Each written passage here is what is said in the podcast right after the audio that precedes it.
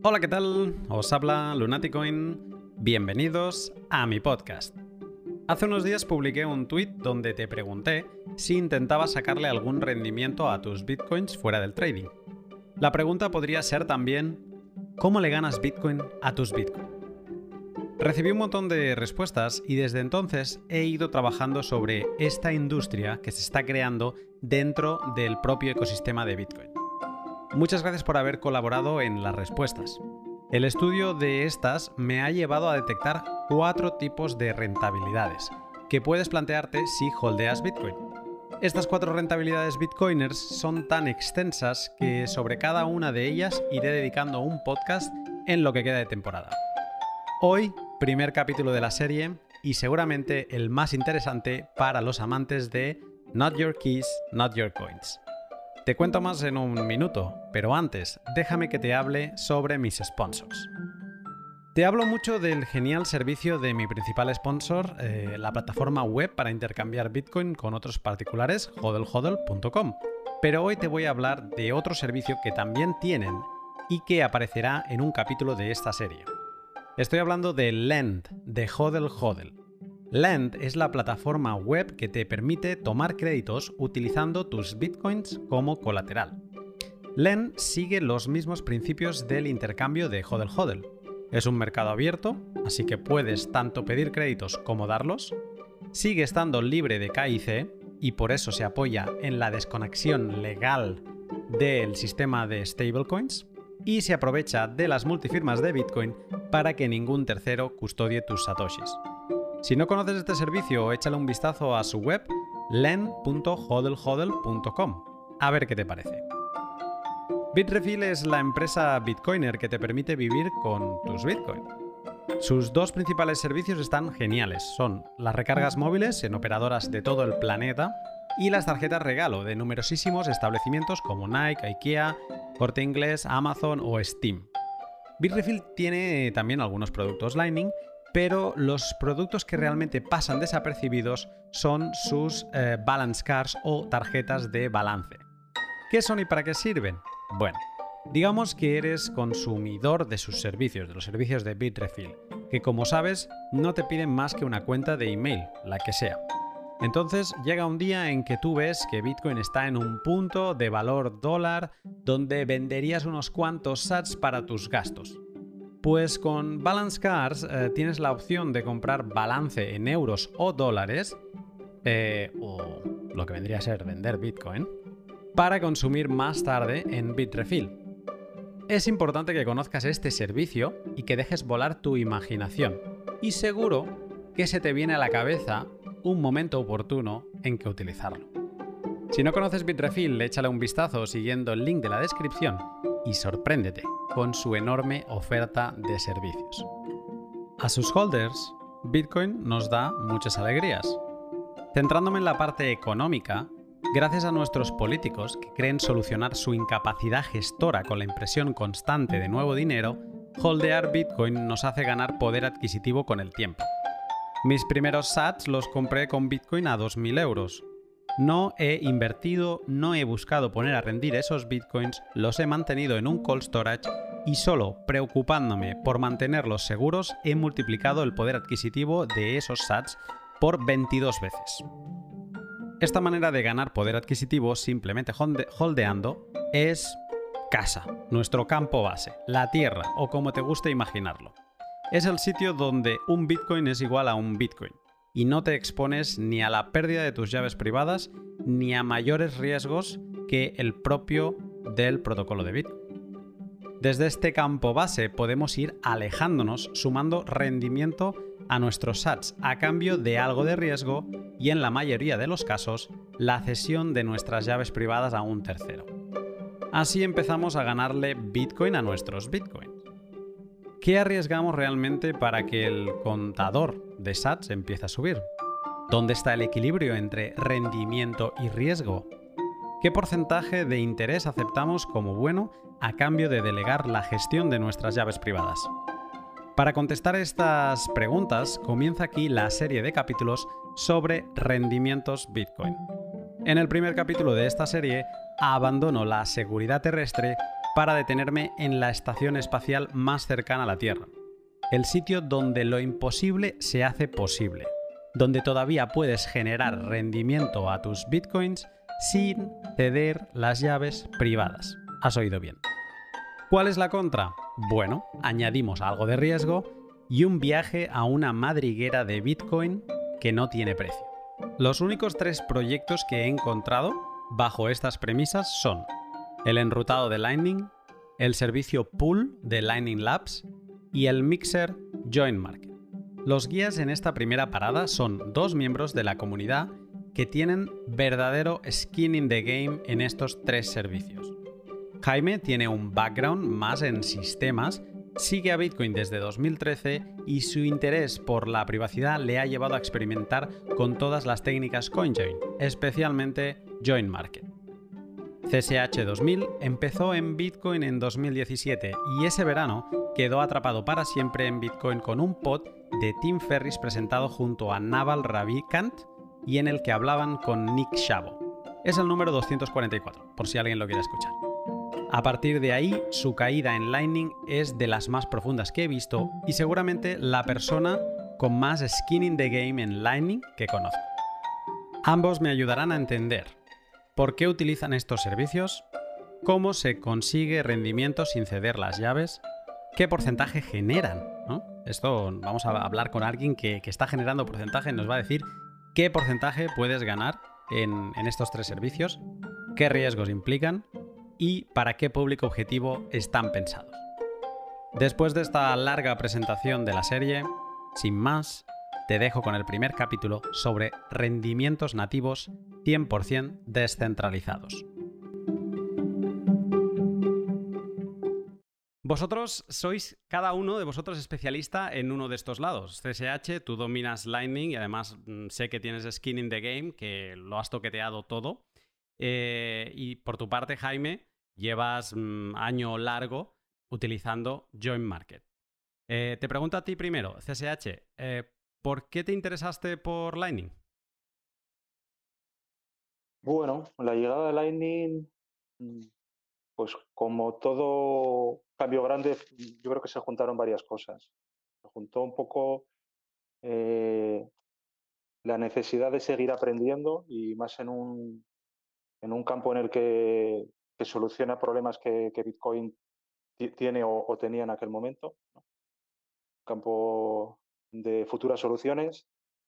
Se junta eh, en aquella época Stadicus 3000 sacó aquella famosa guía para montar tu nodo mm. y es otra, es otra cosa que, que tenías ahí en el to-do list, ¿no? en la lista de cosas pendientes, montar tu nodo. Bueno, pues también se, se juntó, ¿no? Esta sacó aquella, bueno, que sigue estando vigente y es una referencia, eh, aquella guía.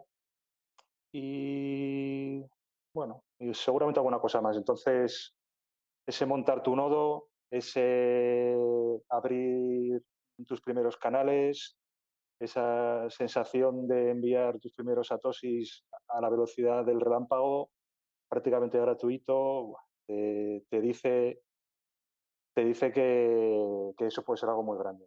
Cambie muchas cosas, no solo que mejore Bitcoin, sino puede ser eh, capas fundacionales para, para, otros sistemas. Mm. Y bueno, pues ahí sigues. Luego Stadicus 3000 sacó una segunda guía que mejorada.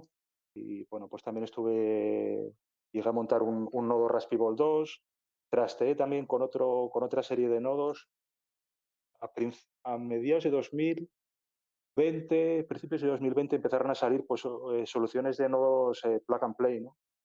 Y mm. estaba muy bien, estaba muy bien porque mm, Raspberry yo cualquiera que tenga tiempo y ganas se lo recomiendo y que esté motivado porque aprendes muchísimo, pero eh, necesita dedicación y tiempo. Y muchas veces pegarte contra la pared y estar varias tardes o varios días sin poder avanzar, ¿no? Y bueno, pues como, como tenemos trabajo y familia y otras cosas, pues estos, estas soluciones nodos plug and play pues te, te hacen ir mucho más rápido. Me, me, apoyé en, una, en, uno de estos nodos, en, MyNode, y a partir de ahí pues ya empecé a, a, montar algo un poquito muy modesto, porque es, es, es, muy modesto, pero bueno, algo un poquito ya más, más serio, por decirlo así. Y bueno, pues ahí estoy, ahí llevo un año, eh, un poquito con Lightning y un poquito con Pool.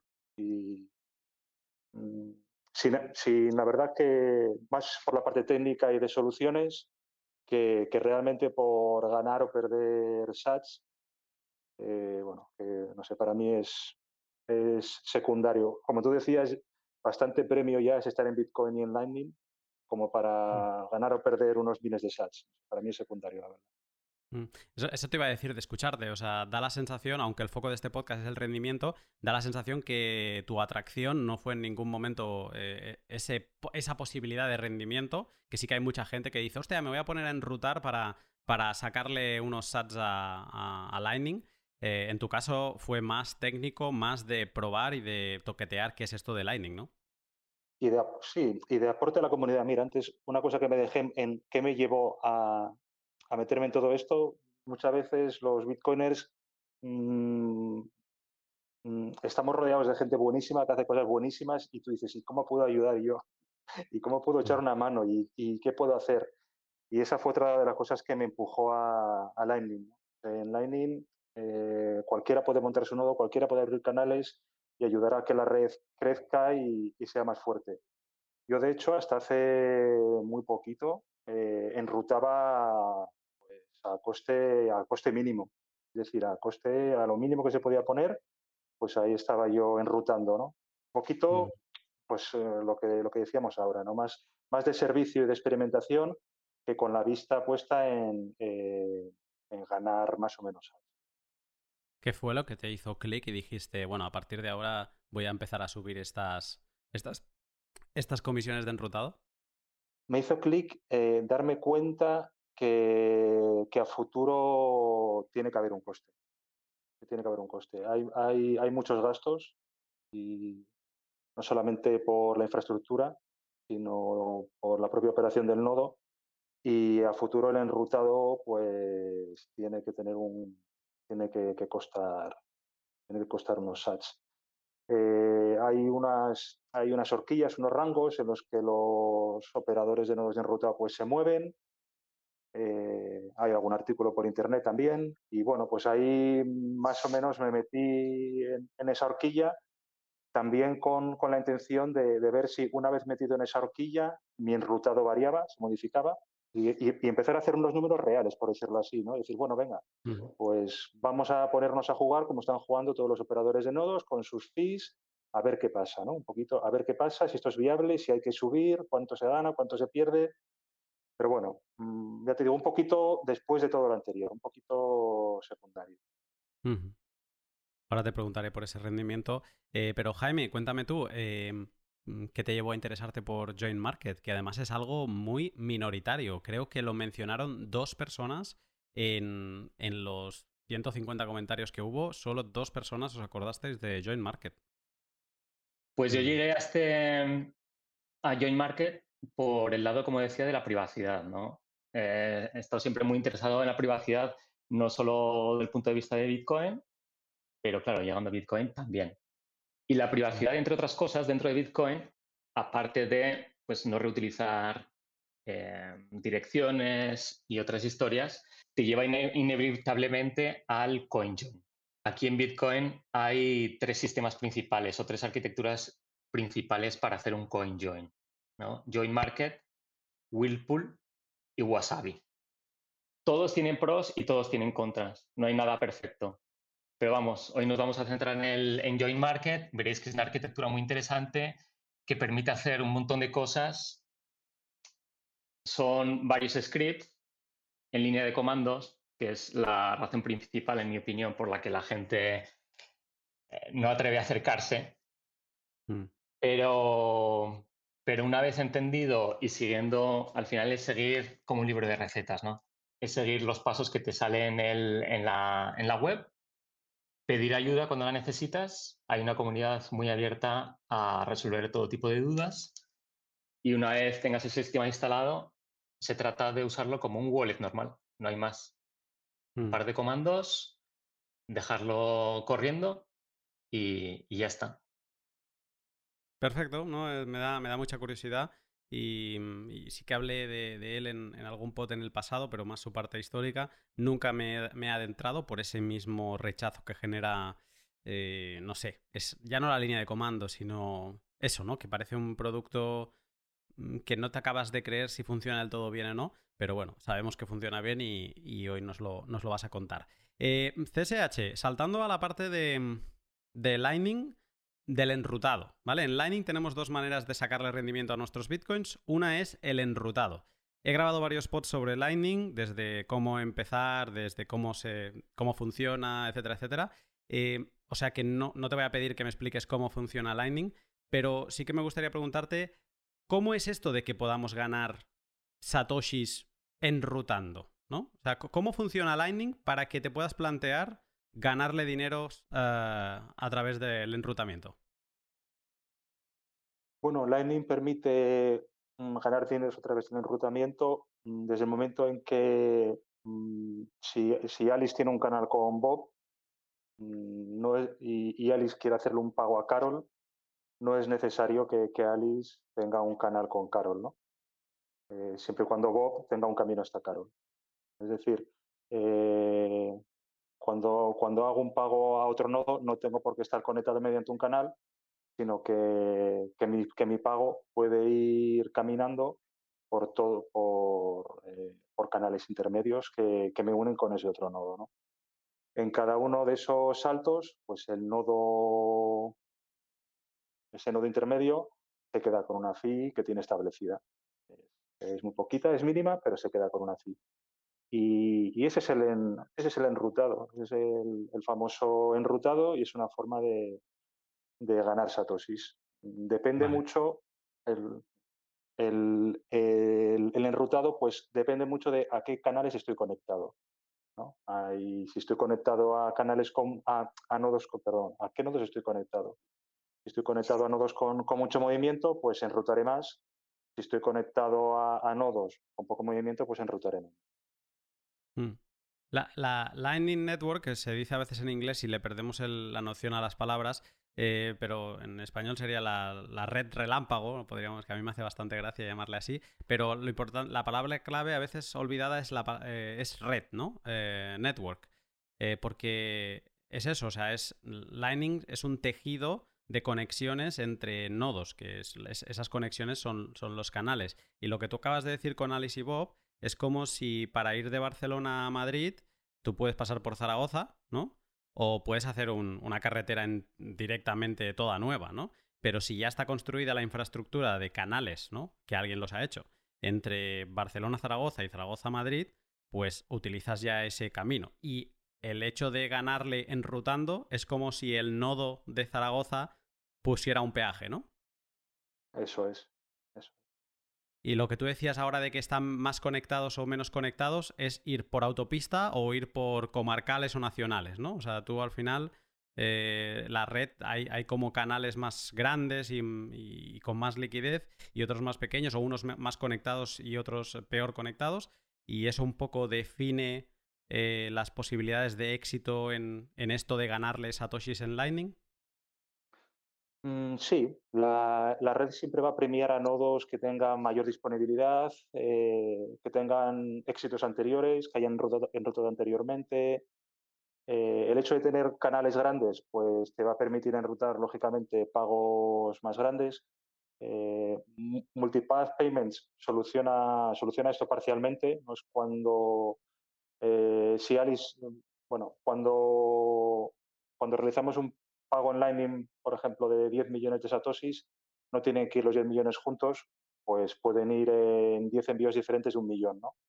Entonces esto hace que la ruta que tiene que encontrar no sea de 10 millones siempre, sino que son rutas más pequeñitas y esto facilita el, encontrar esas rutas. Mm, sí, son las variables. Estar, tener el nodo online 24 horas, eh, fundamental. Eh, tener unas fees lógicas, tener unas fees razonables también. Fees, altas penalizan, parcialmente penalizan. Son estas cosas. Mm. O sea que también cuando tú decidiste mm, ponerle fees razonables, o sea, de no tener fees casi a ponerle fees, eh, eso también era una voluntad tuya de saber si con FIS ibas a enrutar la misma cantidad de Bitcoin, entiendo, ¿no? Efectivamente, sí, sí. Eh, bueno, fue, fue parte del estudio, sí. La, sorpresa fue que, incrementando FIS, yo creo que hasta niveles razonables, no se ve muy afectado el enrutado. No se ve muy afectado. No sé si mucho más arriba. No, se mantiene. A ver, mm, en, en Lightning, bueno, en cualquier sistema vivo, comparar dos momentos en el tiempo mm. Claro, hay que, hay que puntualizar siempre, ¿no? Claro, no es lo mismo la Lightning de febrero de, 2021 o de marzo de 2021 que la Lightning de marzo de 2020, que no tiene nada que ver, ¿no? Claro, ahí se nota que hay un volumen mucho mayor, entonces, pues esto, claro, influye también. Yo creía que, que, que el enrutado se iba a haber más penalizado de lo que finalmente se ha visto, ¿eh? Mm. y con las fees, luego si quieres entramos un poquito en el, en el valor de las fees, pero no, siguen rutando más o menos lo mismo que lo que hacían. Y Lightning Pool, o sea, Lightning Labs Pool, porque Lightning Labs es la, una empresa que es la, la, principal, la que está implementando, eh, la que está desarrollando la principal implementación de Lightning, eh, ha creado un producto que es Pool. Y que con Pool también puedes ganarle satoshis a tus satoshis. Esto sí que te voy a pedir que me expliques qué es, porque puede ser algo misterioso para, para muchos de los que nos escuchan. Eh, ¿Qué es y cómo es eso de que también le podamos ganar eh, satoshis con un servicio de, de Lightning? Bueno, Pool es una cosa muy sencilla. Es un mercado en el que se encuentran, pues como, como antes comentábamos, makers y takers, ¿no? Eh, hay gente que, tiene un negocio, puede tener, pues no sé, una cafetería y tiene su BTC Pay Server, por ejemplo, ¿no? Y quiere, y quiere que, la gente, bueno, o quiere dar el servicio de que el cliente pueda pagar por, por Lightning, ¿no? pues aquí tenemos una figura. Luego tenemos otra figura que pueden ser los operadores de nodos de enrutado que tienen una liquidez, que quieren abrir canales y que, y que no saben hacia, hacia qué nodo abrirlo. ¿no?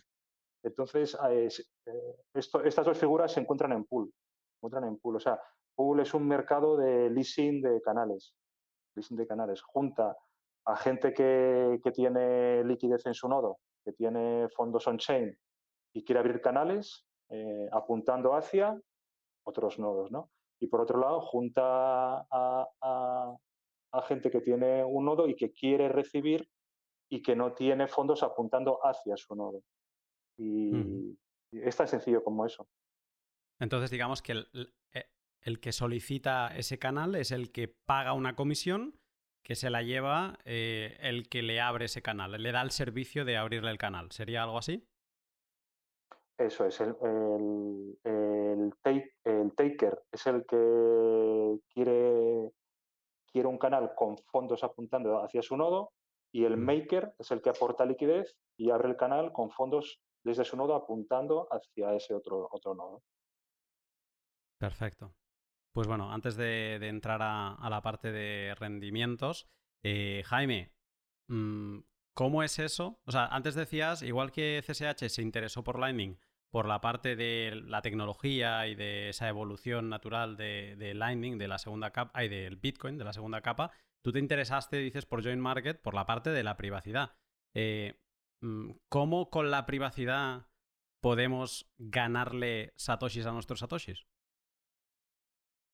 Join Market eh, tiene una arquitectura muy parecida a lo que hablaba CSH y a lo que usamos normalmente con BISC, si lo conocéis un sistema de una arquitectura de makers y takers, gente que hace mercado a través de liquidez, a, través de tasas y, determinados parámetros, y gente que hace de taker, que toma esas ofertas y a través de un sistema, de un algoritmo aleatorio, toma todas las ofertas adecuadas de los makers y produce un coin join.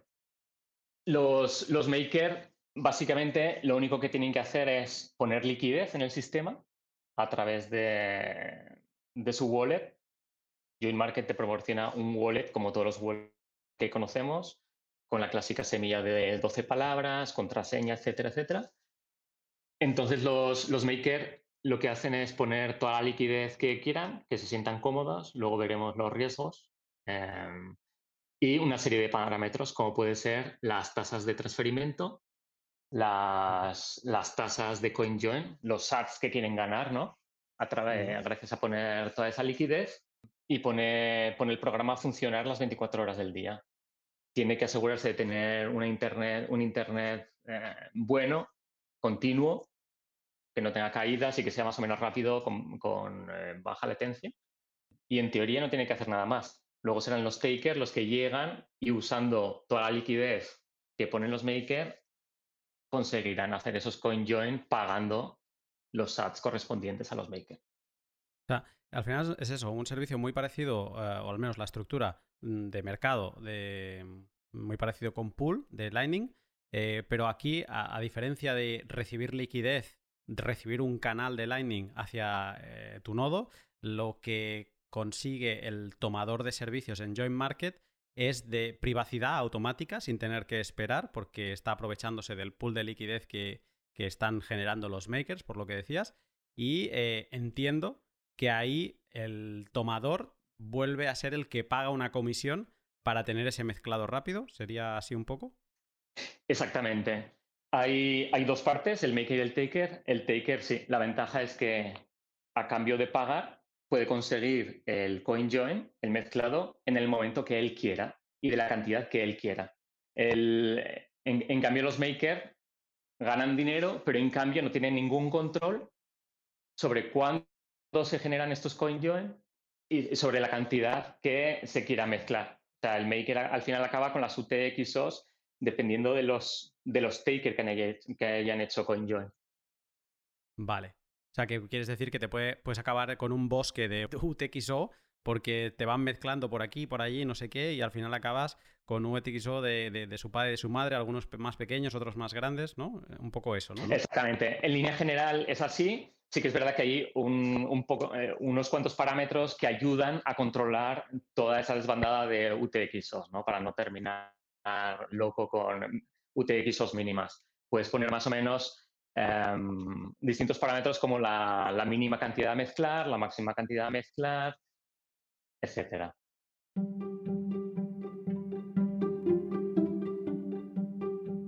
Espero que estés disfrutando del podcast y sobre todo de conocer de primera mano todos estos detalles de números y de funcionamiento y de si es viable o no ganarle al rendimiento 100% descentralizado. Te interrumpo un momento para hablarte de la empresa suiza Shift Crypto, que son los creadores de la hardware wallet Bitbox 2. Lo digo a menudo, pero es que es verdad, que es la hardware wallet que recomiendo a amigos y familiares que empiezan en Bitcoin, porque es muy sencilla de utilizar. Cualquier persona que no haya tocado una hardware wallet a la que la reciba va a familiarizarse con ella muy rápidamente. Aparte, si no tienes mucho conocimiento y vas a utilizar su eh, aplicación, está toda traducida al español y te va a guiar paso a paso para que eh, sepas lo que estás haciendo. Algo interesante cuando empiezas en Bitcoin. Pero lo mejor de todo es que si no estás empezando en Bitcoin, eh, es una hardware wallet que te permite hacer cosas espectaculares. O sea, primero de todo, te permite calcular tu propia semilla ah, manualmente y eh, te calcula la última palabra, que ya sabemos que es complicado, o sea, te calcula el checksum. Y luego también es una hardware wallet que salió con los mejores resultados en los tests que hizo Jameson Lobb sobre eh, multifirmas.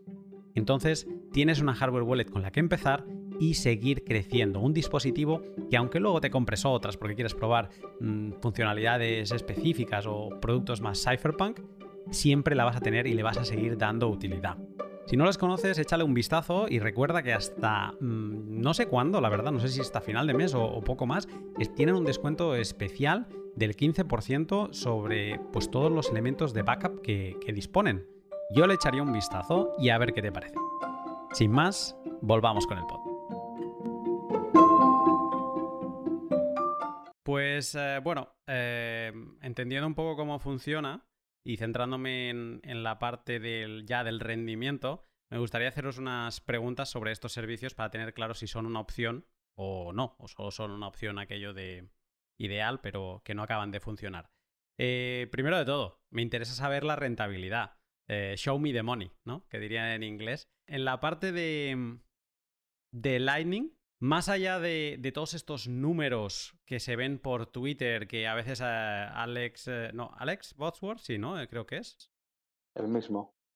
a veces hace tweets que dice, no, pues he ganado tanto este año. Creo que este chico, que ahora no me acordaré el nombre, pero que está escribiendo el libro con Andreas de Mastering Lightning, creo que es alemán, también ha publicado números, ¿no? Y claro, a veces dices, mm, hostia, eh, vale, pero ¿se puede ganar eso en Lightning porque vosotros sois como los cracks, los que estabais desde el principio y un poco los que habéis acumulado, eh, que sois el centro de liquidez de, media red?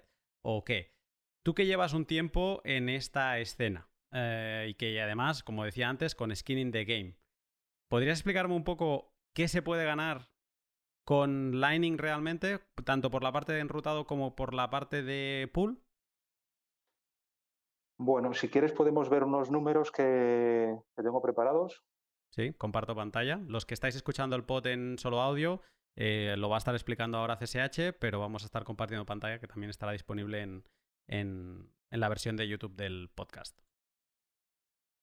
Poco lo que entre la gente que, habla del, enrutado, en los últimos meses lo que la expresión que se utiliza es cuántos bitcoins han enrutado mi nodo. ¿no? Eh, por Twitter también se ve y en los chats de Telegram pues es un, te da un poco la idea de en función de las fees que tú tengas eh, cuánto más o menos puedes ganar. Yo en base a mi experiencia y a lo que la gente transmite, el, tema de enrutado, pues la información en los, en los chats de Telegram se comparte mucha información, pero toda, toda, toda, pues no, no se llega a compartir, ¿no? Pero bueno, siempre la gente dice y da valores orientativos. Entonces, bueno, en base, a todo eso y, a lo que yo he experimentado, he creado esa pequeña tabla.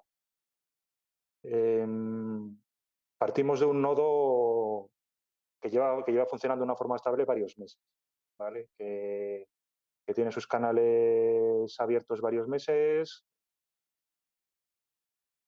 y nos situamos pues en 2021, cómo se comportaría en 2021. ¿no? Este nodo que, que, nos hemos imaginado por hacer algo sencillo es un nodo con un Bitcoin de outbound y un Bitcoin de inbound. Es decir, nuestro solamente sería un Bitcoin de nuestra propiedad, ¿no? Unos 35 canales, los canales, como decíamos antes, pues tienen que ser de un cierto tamaño. Yo he puesto pues entre 2 millones de sats y 6 millones aproximadamente y unas fees pues de 50 sats por millón. Lo que se suele manejar pues es 30, 40, 50, 100, 150 sats por millón. Bueno, hay algún nodo que tiene 1000, 1500, no sé cómo les irá.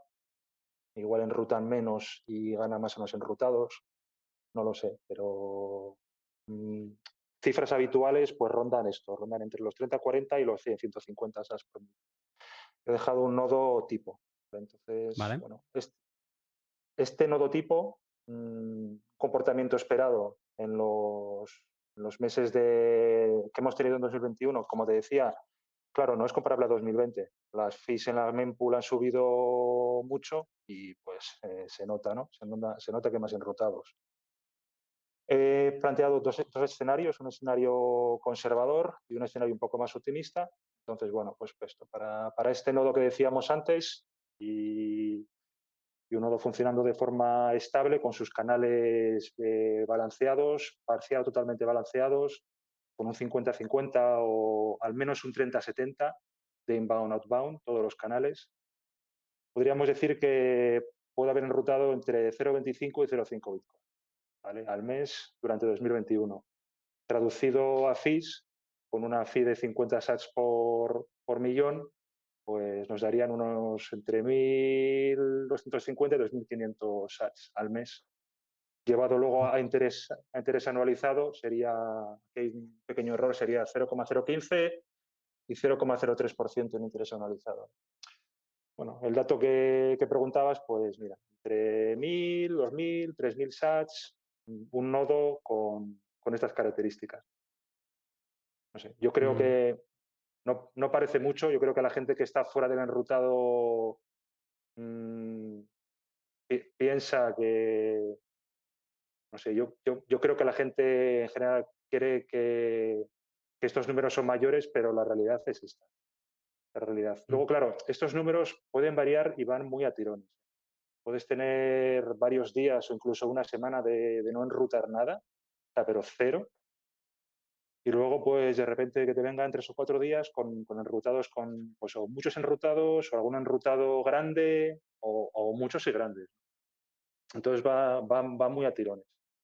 Eh, de, dependes, dependes mucho de, bueno, de tus nodos vecinos y más allá de tus nodos vecinos, pues en general del comportamiento de, general de la red. Es un ser vivo y, y bueno, como todo ser vivo, unos días se levanta de una forma y otros días de otra, y el exterior, en este caso la mempool, pues, pues la afecta.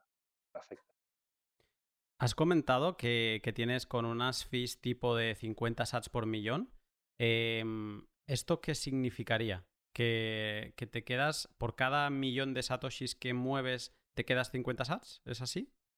Eso es, eso es. Esto quiere decir que si a mí me llega por el canal de entrada me llega un millón cincuenta sats, yo por el canal de salida voy a sacar un millón. Y, mm, y entonces, mmm, estas, eh, antes hablabas que, que, que te habías, eh, en tu caso, habías empezado a tener como unas fees, las estándares, ni muy altas ni muy bajas del mercado. ¿Sería esto? ¿Serían 50 sats por millón? Sí, esto es, esto es una fee estándar es una fee estándar. Mm, alguien lo tiene un poquito más bajo, la gente poco a poco lo va subiendo. Lo que yo veo es que la gente va subiendo 70, 80, 100, 150, 200, 300. Bueno, la gente, los operadores están un poco experimentando, mm, viendo cómo se comporta e-, el, nodo, depende de la red. No hay, no hay manuales ni, ni fórmulas mágicas. El, el, el, ser un, un ser en continuo movimiento y cambio influye mucho en tus enrutados. Bueno, es un poco prueba y error. Al final es un poco prueba y error y, entorno general. Mm. A ver, hay varias cosas a comentar aquí. O sea, una de ellas, entendido esto de las fees, eh, es que a lo mejor tendrías margen de subida en estas ganancias a, a, un corto plazo, a lo mejor a dos años vista. Estamos hablando que quizá el estándar son 150 sats y a lo, por millón y estaríamos triplicando estas cifras. Pero otro dato eh, importante, eh, estás hablando de un Bitcoin.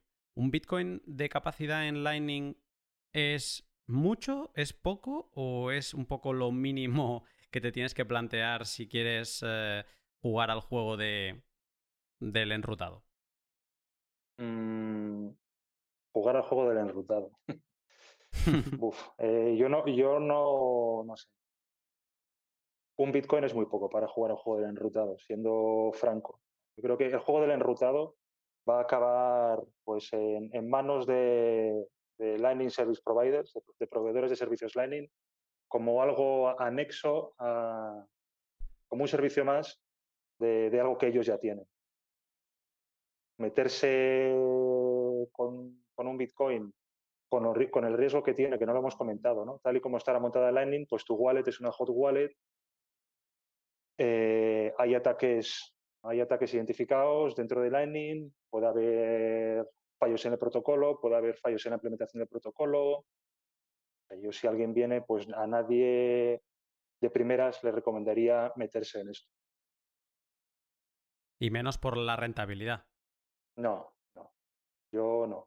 Otra cosa es que tú tengas tu nodo, que vayas abriendo canales y que quieras aprovechar esa infraestructura que tú te estás montando, ¿no?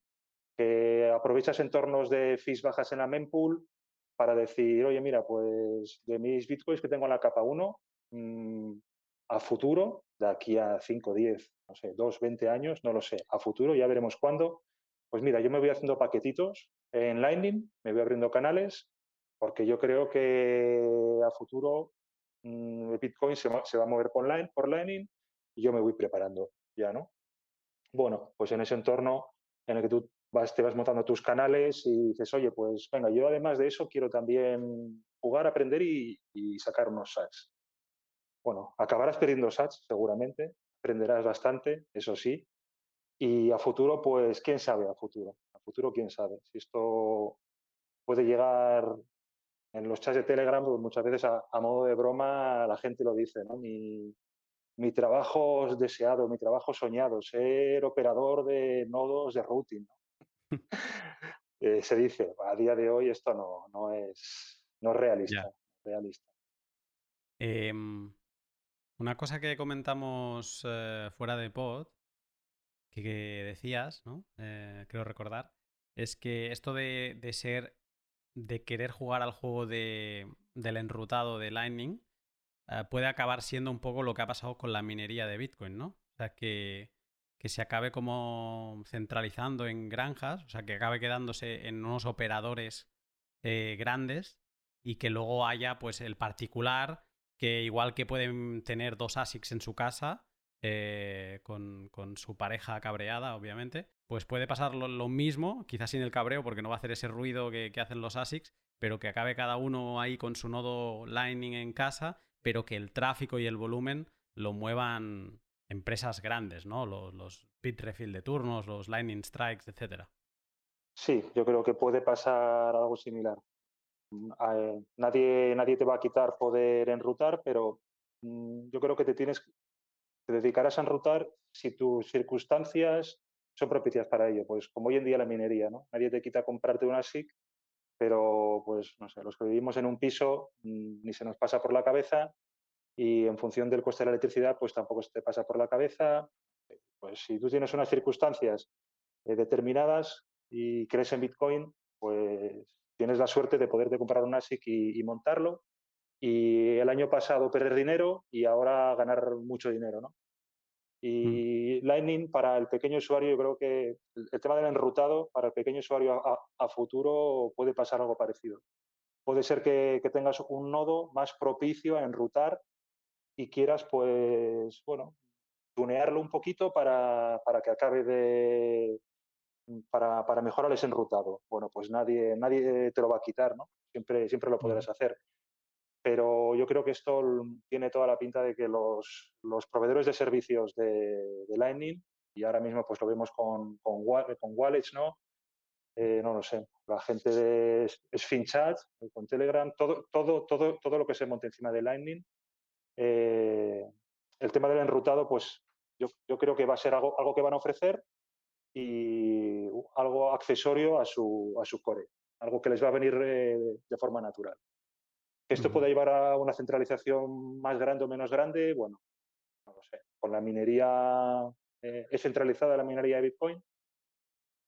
yo creo que, que, no, a pesar de que haya grandes granjas, pues no, no es centralizada. Y, y luego la, la, pureza de Bitcoin, ¿no? Que, que, cualquiera se puede comprar un ASIC, pues aquí lo mismo, ¿no? Cualquiera puede abrir sus canales y empezar a ganar SACH enrutando. ¿no? Qué bueno. Eh, Pool, también has uh, preparado una tabla mmm, de, de, cómo funciona este mercado de liquidez para la gente que, que necesita uh, liquidez ¿no? y, va a Pool a contratar los servicios de liquidez.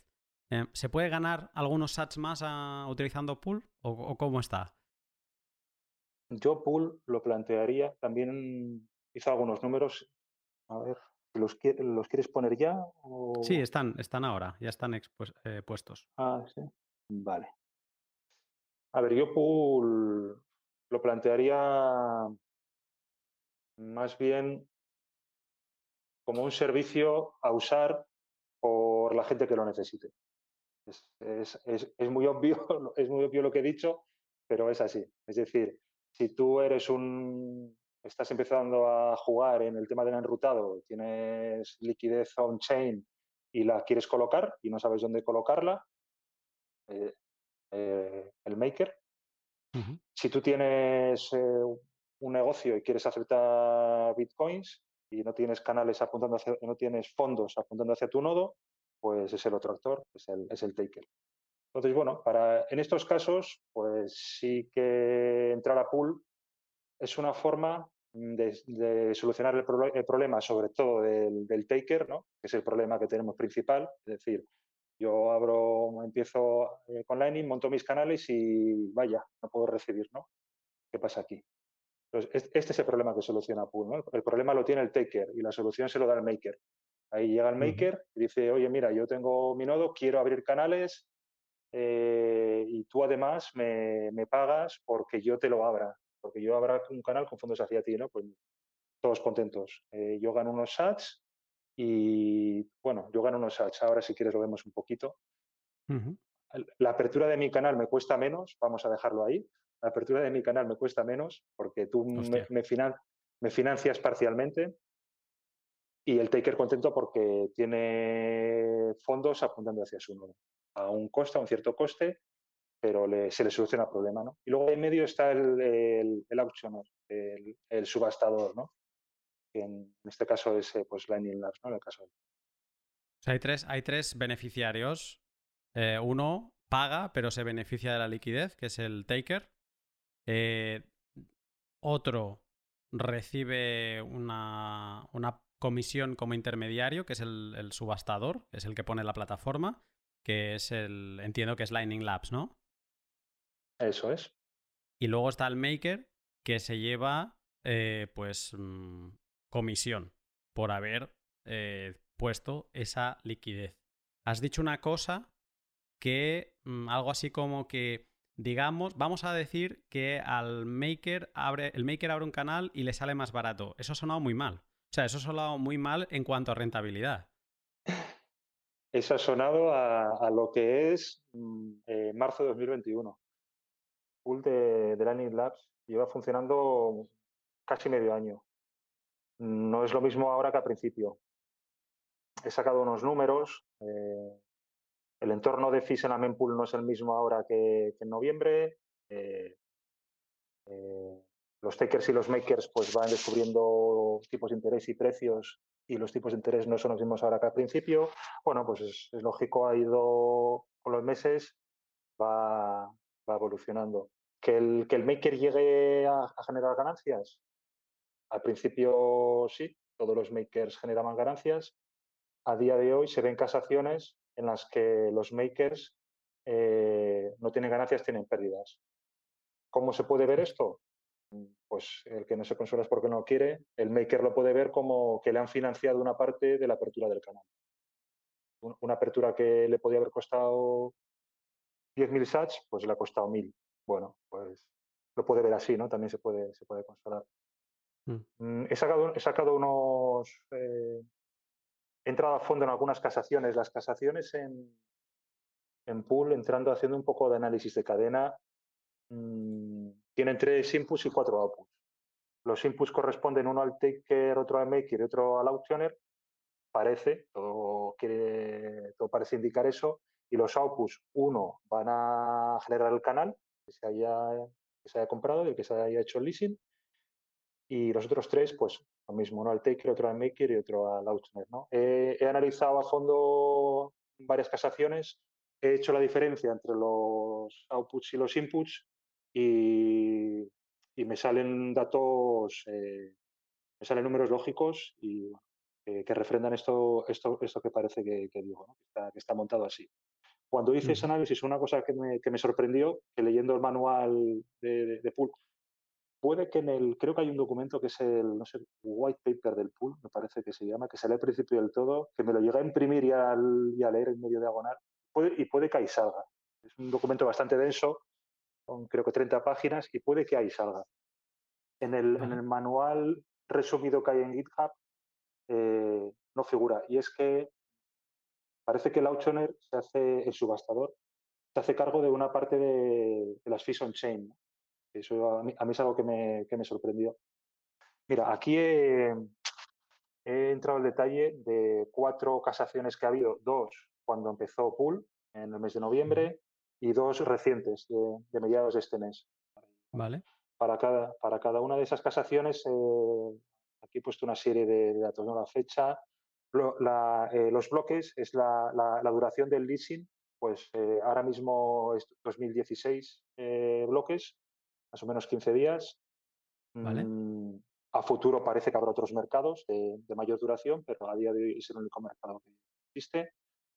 Cuando pasan estos 15 días, el, maker tiene derecho ya a cerrar el canal si quiere y si no, pues lo, deja abierto. ¿Vale? Y el taker puede cerrar, puede cerrar el canal cuando, cuando quiera. He puesto también el tamaño del canal, channel size. Luego, el tipo de interés, ah, he puesto cuatro columnas. Uno es el rate fixed. Em, es una conversión del tipo de interés. El rate fixed son eh, satoshis por bloque y por tamaño del canal dividido entre mil millones. Bueno, es una conversión que se utiliza para, para hacer los números. Nosotros, pues, lo vemos más fácil haciendo la conversión a el interés que consigo en esos 2016 bloques o, la conversión al interés mensual o la, la, conversión al interés anual. ¿no? Es una forma mucho más fácil de verlo, pero es lo mismo. ¿eh? Esas cuatro columnas indican lo mismo. Luego está la transacción on-chain, eh, de apertura del canal, que tiene una fee establecida y un tamaño, y eso genera pues un, eh, un coste de la, de la apertura del canal. Vale.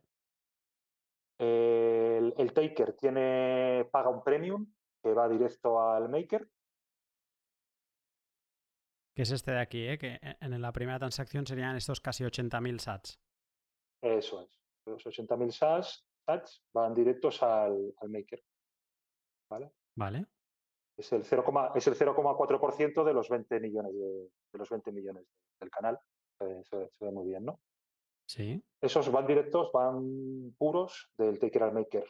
Más gastos del taker, el 36%, en, en, los cuatro análisis que he hecho, más ha salido ese número y por eso lo he dejado. Yo creo que, es correcto. Un 36% de las fees de apertura, 900, pues si las fees de apertura son 2.670, pues 961. Y luego paga eh, una prima, al, una fee al subastador. Esta fee son mil sats por cada millón. El canal es de 20 millones, pues 20.000. Y estos van directos al auctioner.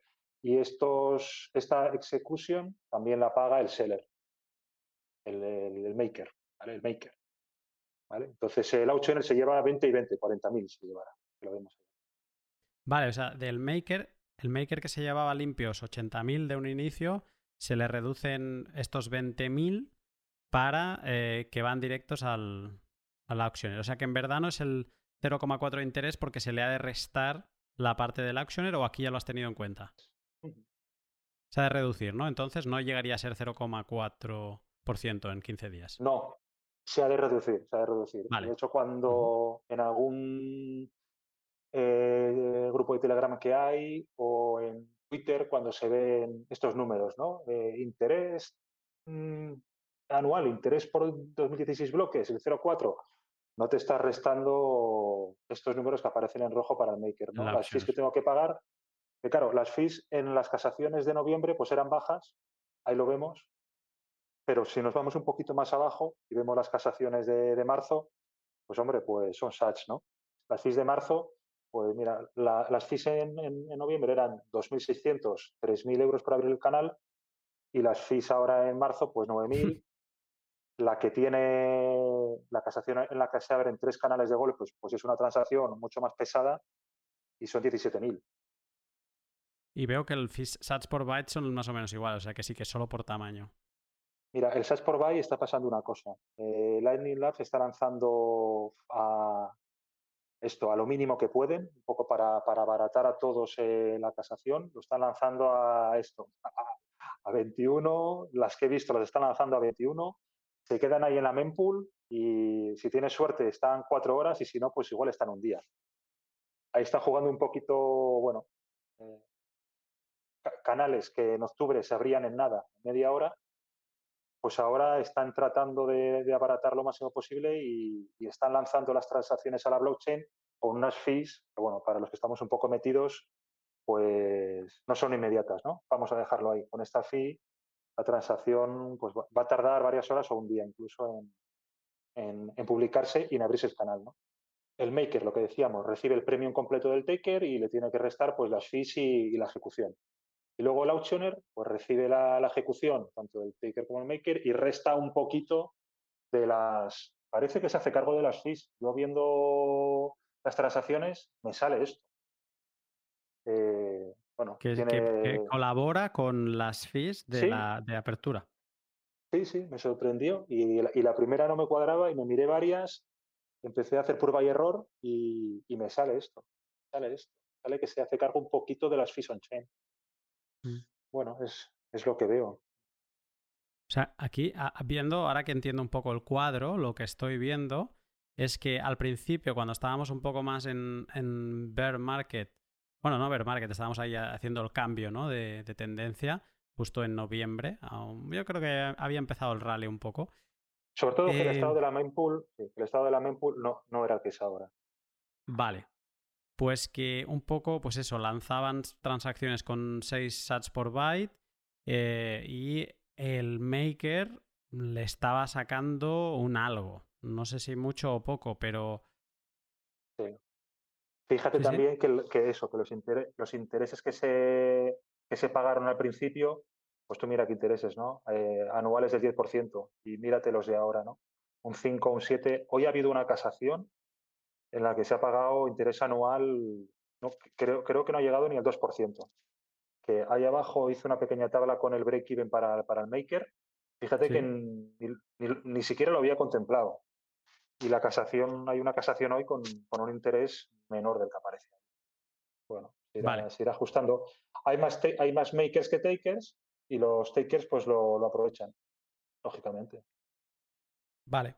O sea que digamos, es, interesante esta tablita. De momento no hemos, para la gente que no lo está viendo y que está escuchando, no hemos dicho si se gana o no se gana. Sí que has dicho al principio que un poco te lo puedes plantear como para financiar la apertura de canal y que pagues menos.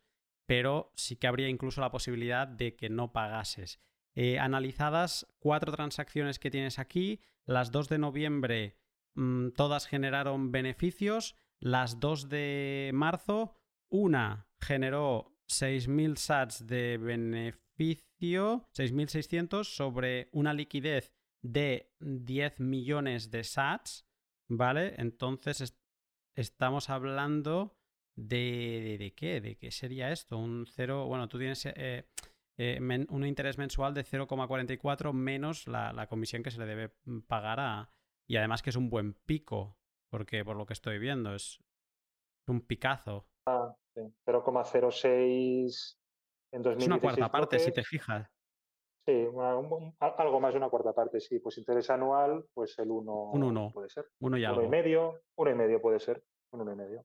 Eso en una de las transacciones de marzo. La otra transacción de marzo, que además abrió tres canales, por lo que entiendo, eh, los tres mm, canales que abrió el Maker generó pérdidas. O sea, generó mil satoshis de pérdida por canal también porque se le comió el posible beneficio, mm, el coste de la apertura de, la, de los canales, las fees estaban altas y eso, bueno, pues sí, le abrió unos canales. Em, claro, en 15 días, mm, lo que hemos visto antes de por enrutado, mm, aunque estés abriendo con alguien que tenga mucho movimiento, no vas a recuperar 1800 satoshis por, con fees, ¿no? No lo vas a recuperar. Depende del, claro, depende del tamaño del canal, pero son muchos, son muchos satoshis. Depende del, del, tamaño y, y, del movimiento. Pool tiene una cosa mm, menos buena, vamos a dejarlo ahí para el maker, que es que él, tú cuando abres un canal, pues, y lo abres tú, pues ya te encargas de abrirlo hacia un nodo que, y lo quieres abrir con vistas a enrutar, ¿no?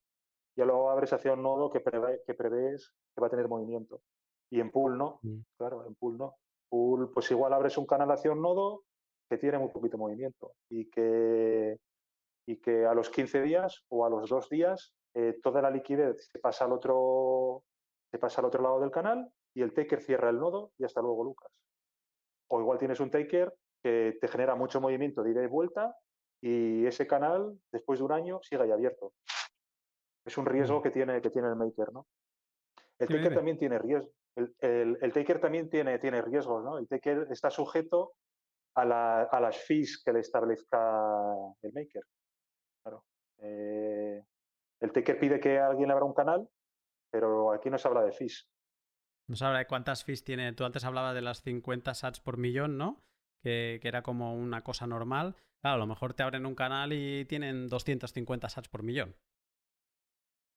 Claro, yo tengo una cafetería, eh, compro, entro aquí, eh, compro un canal con nodos apuntando hacia mi nodo, perfecto, y le digo a los clientes, oye, ya podéis pagar que ya tengo liquidez inbound, venga, vete de server a tope aquí.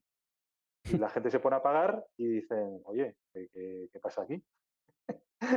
Mil sats de, de fee, Pues, pues, pues, ¿dónde están las mil sats? Las fees.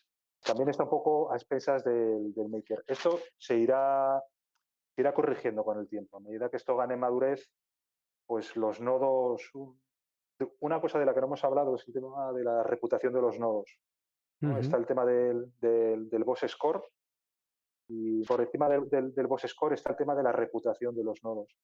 Entonces, seguramente a futuro cuando seas taker y solicites abrir un canal, eh, digas, oye, pues yo quiero abrir un canal y solamente quiero que se abra con, con estos 5, 10, 15 o 20 nodos. Cuando ellos ofrezcan, eh, solamente lo quiero hacer con ellos, ¿no? Porque son, que mm. son operadores enrutados que tienen buena fees, que tienen buena disponibilidad, que tienen canales, que tienen Wumbo Channels, que tienen canales de muchísima capacidad, bueno, por el motivo que sea. Pero el taker que pueda seleccionar un poquito a qué maker, a qué maker elige. Es un mm. riesgo que tiene el taker ahora mismo. Mm. Em, para poner eh, en formato audio un poco la tabla esta de break-even que has hecho, me quedo con un dato. Si me quedo con el interés medio que se está pagando ahora, sale una con 7, casi 8% de interés y otras con de, de 5,21. O sea, si nos quedamos con un interés del 6-7%, estamos hablando que em, los canales, la liquidez que tenemos que ofrecer en pool para quedarnos a cero, ¿vale? Pero sí que con un canal abierto, eh, son liquideces de 2 millones, 2 millones y medio de sats. A partir de ahí, si consigues que alguien te tome una oferta con ese interés de más, pues entiendo que le, puedes, eh, le puedes ganar algunos sats. Si no, te tienes que conformar con abrir un canal mm, más baratito de lo que te costaría de normal. ¿No? ¿Sería un poco así la conclusión? Parcialmente financiado, sí cuando, cuando abres un canal, Pool funciona, las cantidades del canal se llaman units, units eh, unidades. Entonces, una, una unit son 100.000 satoshis. Cuando tú haces de, de, maker, pones la cantidad que quieras poner, 5, 10, 15, 20, 50 millones de satoshis, lo que quieras, lo pones a disposición y dices eh, cuánto es el mínimo de unidades eh, para tus canales. Vale. Entonces, tú puedes decir, pues yo quiero abrir canales como mínimo de un millón. Pues lo pones en la, en la condición, ¿no? Mínimo 10 unidades para, para, mis canales. El tamaño de los canales, eh, con un entorno de, de, de, FIS que parece que Lightning Labs está respetando, que son estos 21 SAS por byte, por virtual byte, y un tamaño de transacción establecido en tres inputs y cuatro outputs, pues son 445. Dejando esa parte como fija, lo que tú decías ahora, vamos a jugar con qué volumen de canal me da, un, me da break-even en función de la rentabilidad. Mm. Y se ve esto, ¿no? Se ve que para rentabilidades muy altas, pues con un canal de 1.384.000, pues ya el maker se queda pre. Y para rentabilidades muy bajas, del 4%, pues necesito que el canal sea como mínimo de 6.300.000 para quedarme, para quedarme pre. Estos serían, pues tendrías que poner units, pues en el caso de 1.300.000, 14 unidades, ¿no? 1.400.000 y en el caso de 6 millones, pues 64 unidades. Tendrías que mm. poner, y ese, ese, sería el tamaño mínimo de tu canal. Por encima de eso, podría abrirse un canal de, un canal de ese tamaño o, o mayor. ¿no? Claro, si pones un canal más grande, es posible que te quedes fuera de, algunas casaciones. Bueno, pues puedes decir, oye, mira, a mí no me interesa abrir canales pequeños.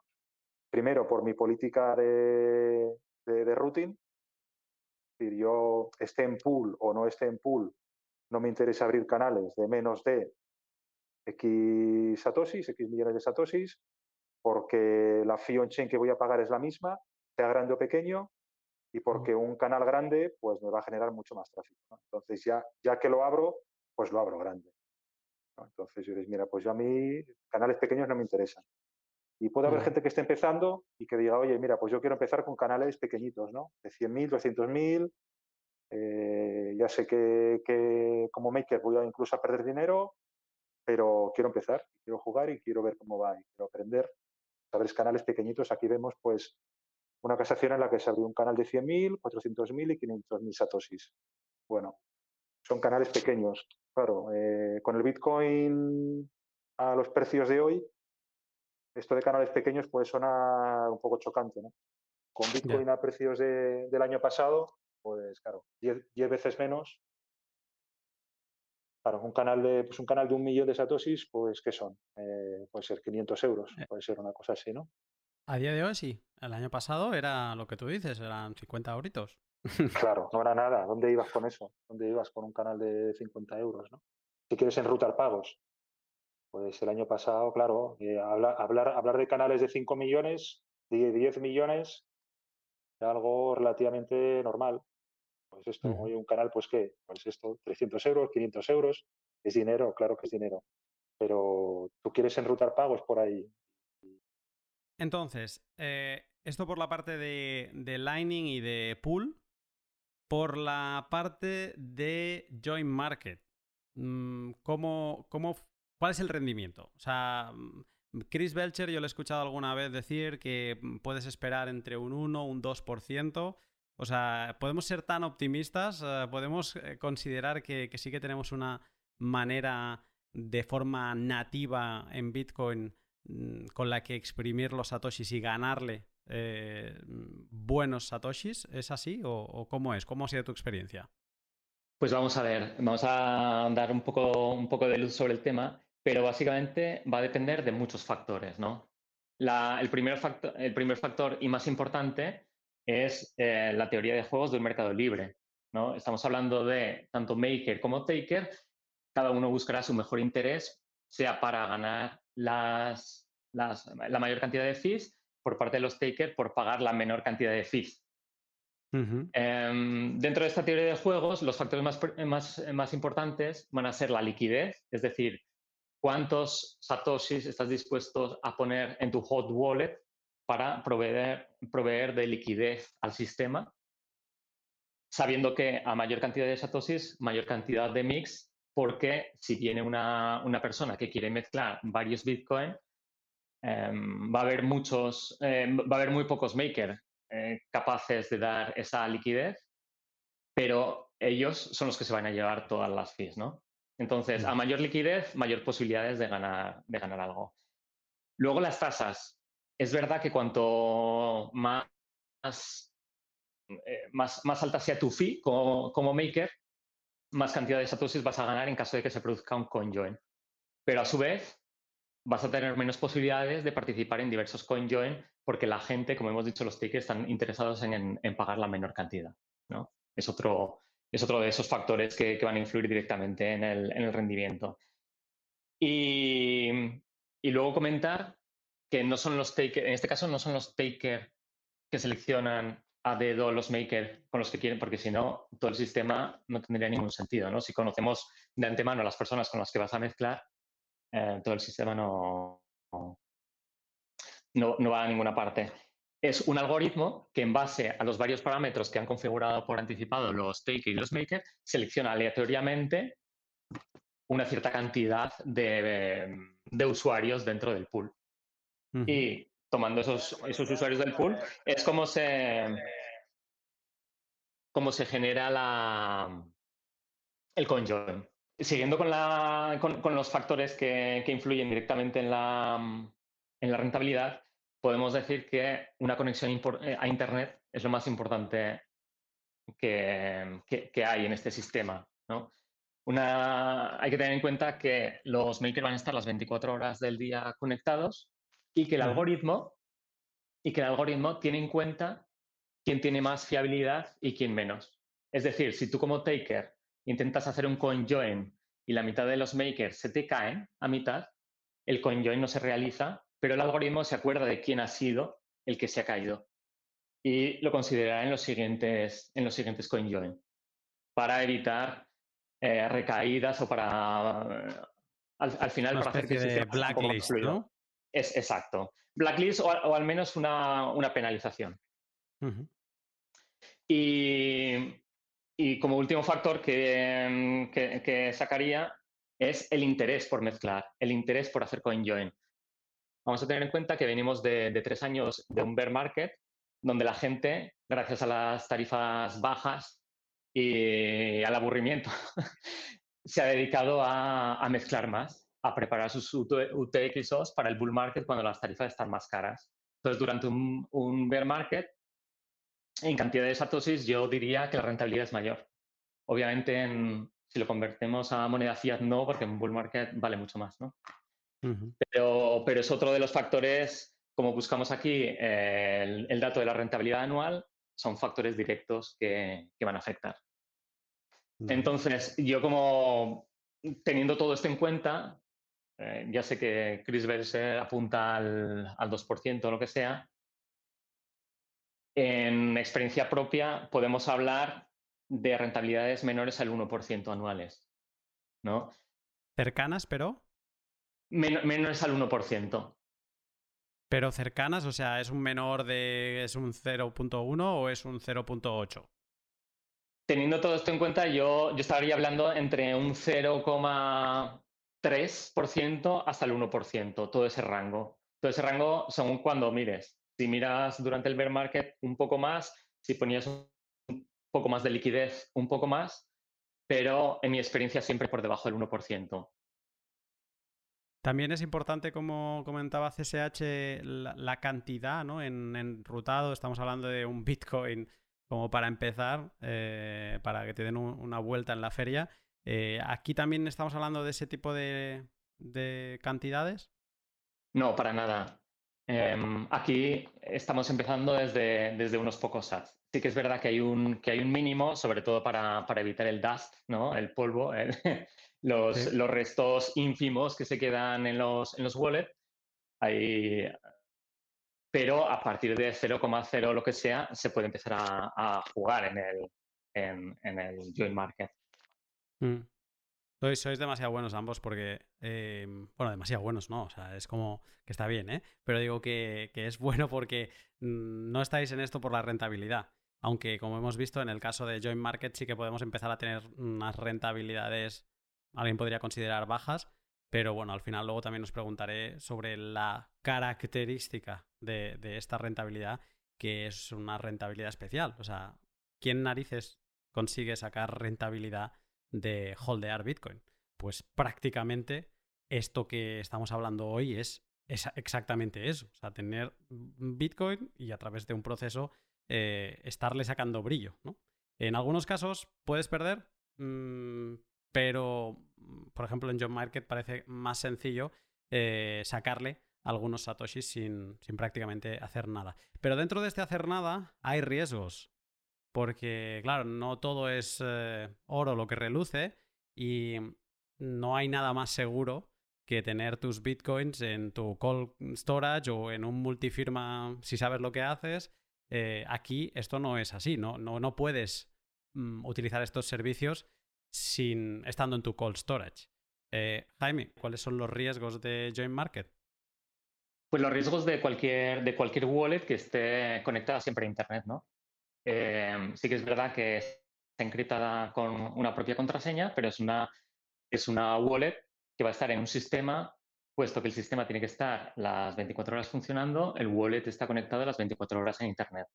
Entonces, tratándose de un sistema eh, de línea de comandos, es muy recomendable usarlo en un servidor donde se instalen muy pocos programas, programas verificados a través de las firmas y que se toque lo mínimo, lo mínimo posible. Eh, buen, firewall, cerrar todos los puertos necesarios y ya está. Es el único riesgo que, mm, que, vería, ¿no? El, tener tus fondos conectados a Internet. Por eso, para el que empiece a utilizarlo, yo sí que recomendaría con pequeñas cantidades. Mm. Eh, ¿Pondrías como riesgo el hecho de que algunos exchanges no te estén aceptando eh, esos bitcoins que has utilizado en, mixing antes? O sea, que como hacen trazabilidad y atrás ven que, los has mezclado y dicen, mm, no, estos bitcoins no te los vamos a aceptar. ¿Esto lo podrías como, como un riesgo o, tienes una manera de pensar más radical en este tema? Pues sí, un poquito más radical. Eh, como con todo, como lo que he dicho, como con el hot wallet, yo sí que si vas a cambiar por fiat, que tampoco lo recomiendo, si vas a cambiar por fiat tus, eh, tus Bitcoin, empezaría con una pequeña, si partes de Bitcoin mezclados, sí que partiría de una pequeña cantidad mandándolo al exchange. Pero también lo que haría es publicar, hacer público con los medios que tenemos qué exchange están mm, prohibiendo el uso de este tipo de Bitcoin, porque la comunidad lo tiene que saber. Y, esos exchanges no tendrán mucho futuro, espero. O sea, yo sí que mm, eh, por las leyes del mercado también lo que conseguiremos es que la gente que está más interesada en la privacidad use aquellos exchanges, sea BISC o aquellos centralizados que permitan el uso de monedas mezcladas, conseguiremos que esos exchanges sobresalgan sobre los otros. Mm. Pues dentro de todo este drama que ha habido en Twitter estos días entre Samurai y Wasabi, eh, uno de los actores pro Wasabi, eh, que es eh, François Pouliot, creo que es, que es el, el CEO, si no me equivoco, de Bull Bitcoin o algo así, que es un exchange de Canadá, y ellos mezclan de por sí. O sea que, que hay exchanges centralizados que abogan por este tipo de prácticas y que entiendo que, como tú bien dices, se ha de señalar los que Mm, no acepten que el usuario tenga privacidad y hay que priorizar esos exchanges que, sí que ayuden a, la, fungibilidad de Bitcoin. Exactamente. No sé si habéis oído en las últimas noticias, la Banca de México está obligando a los usuarios que usen la banca online, sea eh, por cualquier método digital, que activen la localización, la geolocalización. Es decir, cada usuario de cada banco de México tiene que decir abiertamente dónde se encuentra. Eso es inaceptable. O sea, a eso no podemos llegar en Bitcoin. CSH, riesgos de, Lightning, del enrutado y de pool. Bueno, riesgos de, Lightning.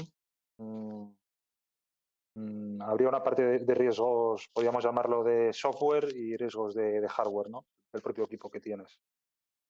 Eh, dentro de los riesgos de software pues, están los asociados al, a los, al propio nodo, a los propios programas del nodo, corrupción de la blockchain, puedes tener lo que decíamos de la hot wallet, ya se puede utilizar cold wallet y, a futuro será, será sencillo y todo el mundo lo podrá hacer. Un gran avance. Eh, lo que decíamos, también comentábamos antes, ¿no? Puede haber fallos en el protocolo, puede, puede haber fallos en la implementación, ataques a la redlining desde dentro, ataques a, ataques a tu dispositivo desde, desde el exterior, vía Internet. No sé, pues hay una serie de, riesgos asociados a, la obligación de tener un equipo 24 horas online. Mm. Y luego los riesgos de, de hardware, pues, bueno, fallos, fallos en tu fuente de alimentación. Por esto, bueno, yo siempre recomiendo tener, tener el equipo con un SAI, cortes en Internet, yo también recomiendo tener eh, un router con respaldo 4G que no te, que no te impacte. Eh, ataques físicos, robo, robo del propio dispositivo, ¿no? Robo, robo, robo de tu nodo. Mm, claro, no hay, no hay que descartar nada, ¿no? Es un riesgo también, ¿no? Puede, alguien puede pasar por ahí y llevarse tu nodo. Bueno. Claro, que eso en Bitcoin on-chain sería una pérdida material, pero te daría igual porque las claves las tienes en otro lado pero en Lightning te lía un buen pollo. Claro, claro. Tienes ahí tu, wallet. Que además la manera, aunque tengas el backup de los channels, por lo que tengo entendido, la manera de, de utilizar ese backup es que se cierran todos los canales. Sí, tú si en algún momento tienes que volver a, por lo que sea, tu nodo mm, deja de funcionar y tienes que volver a reconstruirlo, eh, además de la SID, necesitas ese, archivo, ¿no? Y con ese archivo lo primero que hace el nodo es pedir, eh, hacer, hacer el bloqueo de todos los canales, hacer el, hacer el cierre de todos los canales.